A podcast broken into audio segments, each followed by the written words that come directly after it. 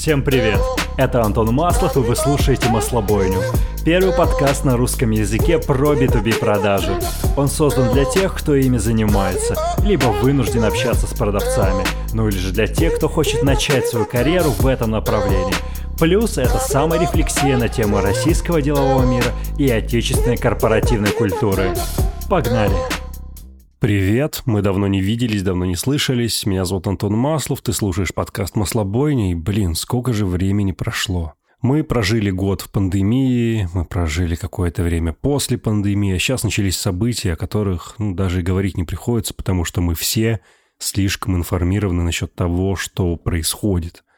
И я решил записать несколько эпизодов «Маслобойни», потому что я знаю, что вы все еще следите за этим подкастом – Часть из вас слушает мои другие подкасты «Искусство ошибаться», «Прикладывайте». И я хотел бы, чтобы эти два эпизода были посвящены наиболее практическим моментам, практическим советам, которые бы помогли вам справиться со стрессом в эти непростые дни. Я не хочу говорить о чем-то банальном, например, о том, что такое стресс, ну, типа мы и так все это прекрасно знаем. Я хочу сегодня поговорить о том, как существовать в стрессовые периоды, как навигировать себя в это непростое время и что мы можем понять о стрессе, чтобы в целом действовать эффективнее и не позволять ему разрушать наш привычный образ жизни. Поэтому без лишних слов давайте начнем. Последнее время в всяких модных западных журналах про менеджмент, например, в Гарвардском бизнес-журнале, который им горячо рекомендую читать, все чаще говорят о таком термине, как стресс-менеджмент, управление стрессом. Почему? Потому что те вызовы, с которыми мы стали сталкиваться на рабочем месте и в личной жизни – стали значительно превосходить наши эмоциональные и физические ресурсы. И помимо борьбы со стрессом, стало гораздо важнее научиться им управлять, потому что кажется, что всем стало очевидно, что стресс победить просто так не получится, и его количество будет только расти и расти. Сегодня я хочу поговорить о стрессе и дать вам дорожную карту, исходя из того, что мы на самом деле не мы во время стресса, и внутри нас существует определенное количество «я», которые включаются в зависимости от того, с каким уровнем стресса мы сталкиваемся, и в зависимости от того, что нам противостоит и какая угроза на нашем пути.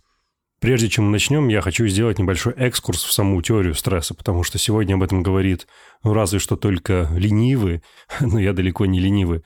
Я не знаю, в курсе ли вы, но был такой канадский физиолог по фамилии Силье, который сформулировал теорию вокруг стресса. Согласно его концепции, стресс подразделяется на три стадии, да из которых можно считать даже положительными для организма человека. Первая стадия – это реакция тревоги, которая позволяет мобилизировать ресурсы организма для того, чтобы противостоять угрозе, с которой столкнулся этот самый организм. Вторая стадия звучит как стадия сопротивляемости, которая позволяет адаптировать призванные ресурсы еще эффективнее. Однако третья стадия – это стадия истощения, которая несет разрушительный эффект для организма. Именно поэтому одна из ключевых задач для того, чтобы оставаться эффективным и успешным, это держать себя с одной стороны в стресс-тонусе, но с другой стороны всегда иметь возможность отдыхать и восстанавливаться. Я не буду запрягать еще дольше и просто скажу, что в моем случае, например, отлично работает фитнес-клуб. Я буквально живу в нем три раза в неделю – в течение этих двух часов я забываю обо всем, что меня тревожит, и главное, что если меня начинает утомлять железо, я всегда могу пойти и сделать кардио на велосипеде, или, как модно это говорить сегодня, сайклинг. В этом мне помогает Фитмост, единый абонемент для занятий спортом и заботы о себе, который покрывает сотни фитнес-клубов, спортивных студий и wellness-центров, доступный аж в 17 городах России. Он позволяет сохранять гибкость и адаптировать заботу о себе под свои нужды что немаловажно, под свое расписание – Ключевое преимущество – это то, что абонемент приобретается ежемесячно, и необходимости оплачивать на год вперед, а потом переживать просто нет. Для всех слушателей моего подкаста Fitmos дает возможность воспользоваться им бесплатно и начисляет 15 баллов для новых клиентов, которые можно потратить на походы в фитнес, в спа и другие доступные занятия. Для этого вам просто нужно скачать приложение Fitmos, зарегистрироваться и продолжить заботиться о себе там, где вам удобно. Ссылка на всякий случай в описании эпизода, а я продолжаю. Итак, давайте разбираться, какие три «я» управляют нами во время стресса. Первое «я» — это ребенок. Он появляется ровно в тот момент, как мы появляемся на свет. По большому счету, это самый беспомощный, незащищенный, уязвимый и наиболее легко пугаемый среди всех трех наших начал. В то же время ребенок в нас обожает играть, изучать новое и развлекаться. Вспомните, что во время нашего детства мы в целом довольно беспомощны, уязвимы, нас легко напугать. Мы всегда рассчитываем на то, что другие о нас позаботятся, о том, что нас позаботятся родители. И по мере того, как мы развиваемся, приобретаем новые навыки, становимся более автономными, вот этот вот самый опыт ребенка, он доставляет нам очень большой дискомфорт, и мы стараемся от него как можно скорее, быстрее и сильнее дистанцироваться, изолироваться. Это, кстати, дает большое количество проблем, которые, мне кажется, многие из вас решают затем на терапии с психотерапевтом. Но просто потому, что нам необходимо справляться с вызовами внешнего мира, решать проблемы, с которыми мы сталкиваемся, ребенок и его начало перестает быть для нас актуальным. И именно в этот момент рождается второе начало. Это защитник. Даже не замечая того, что мы это начало в себе развиваем, защитник в какой-то момент становится нашим самым главным амплуа в этом мире. Потому что если вы находитесь в состоянии стресса, если мы находимся в состоянии стресса, то защитник позволяет нам, собственно, с этим стрессом справляться. Он позволяет нам отвечать на те реакции из внешнего мира, которые происходят. И не только в стиле «бей-беги», но просто он ищет в том числе и рациональные решения, как с этой ситуацией справляться – а в те моменты, когда стресса нет, защитник позволяет нам быть суперэффективными, успешными, целеустремленными и сосредоточенными на результате. И поэтому мы неосознанно начинаем воспринимать нашу роль защитника, в которой мы существуем, наш, давайте так его назовем, мод, в котором мы существуем защитник, как наиболее эффективный, правильный и даже повседневный. Но проблема заключается в том, что роль защитника в нашей жизни, амплуа защитника – имеет обратную сторону, среди которой мстительность и очень высокая реактивность на любые угрозы, которые происходят. Поэтому чем сильнее вы увлекаетесь жизнью в роли защитника, имею в виду психологической роли защитника, тем выше становится ваша реактивность на все события, которые происходят вовне, и вы становитесь эмоциональным, раздражительным и местами довольно неприятным человеком для взаимодействия, с которым приходится что-то делать. Когда внутри нас включена роль защитника, мы просто обожаем винить других, реагировать на критику, вымещать гнев, злиться и проявлять все те негативные эмоции, которые у нас есть, как у людей. Но какое же третье начало, третья роль, которая позволяет нам жить и существовать в этом мире? Это, по сути, взрослый человек.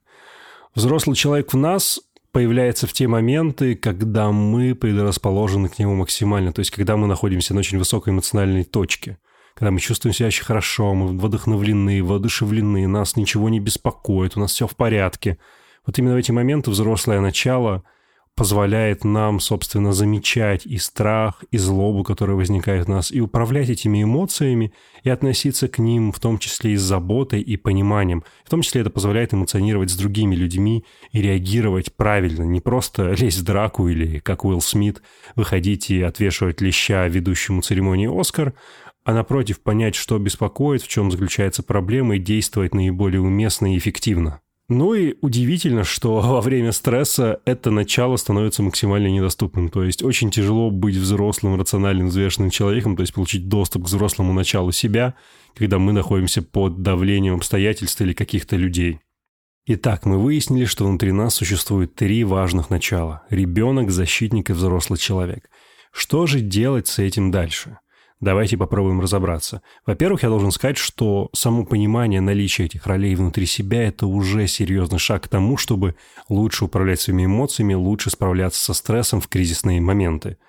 Представьте, что если бы вы могли включать родителя, то есть взрослого человека внутри себя в те моменты, когда вашему ребенку необходима опека, забота и безопасное пространство. И более того, это можно делать. И именно так можно снижать эффект негативного влияния эмоций на ваше поведение. И хорошая новость заключается в том, что даже небольшое переключение, небольшое осознание того, что вы сейчас, например, действуете в роли защитника, может оказать колоссальное влияние на то, как вы действительно начнете существовать в вашей жизни. Поэтому давайте разберемся в том, как нам действовать дальше, понимая и принимая то, что внутри нас существует три основных начала, три основные роли. Итак, шаг номер один. Начните замечать те моменты, когда ваше тело находится в состоянии стресса. В любой момент, когда вы почувствуете, что вы лучше, чем кто-то или хуже, чем кто-то, это прям транспарант, знак и указатель, что ваш ребенок чувствует себя сейчас уязвимым. И ваш защитник уже включился в режим «бей или беги», или, как говорили у меня во дворе, забрало, упало, и он готов атаковать. Естественно, сильные негативные эмоции, такие как страх, фрустрация – раздражение, гнев — это вот все идеальные показатели того, что ваш режим защитника активирован. И просто постарайтесь это осознать. То есть начните это замечать, начните это подмечать, и мысленно делайте у себя засечку, ага, похоже, я включился в режим защитника, ну или дефендера. Это все равно звучит даже как-то прикольнее, как будто вы из Марвел. Шаг номер два. Когда вы чувствуете, что вы триггернулись, ваше тело триггернулось, и вы готовы реагировать, вот постарайтесь в этот момент, во-первых, уловить его, а во-вторых, замедлиться, снизить скорость и сделать глубокий вдох и глубокий выдох. Назовите свои эмоции просто вслух. То есть, например, «Я чувствую сейчас в себе огромный гнев». И как только вы это сделаете, то есть вы обратите внимание на эти эмоции своего мозга, мозг имеет такую тенденцию, что он эти эмоции будет ослаблять. То есть э, негативные эмоции мозг автоматически ослабляет, а позитивные эмоции автоматически усиливает. И, соответственно, как только вы обозначите, что вы, например, очень сильно напуганы, или вы очень сильно взволнованы, или очень сильно разгневаны, и назовете это вслух, ваш мозг, ваше тело само позволит вам восстановиться.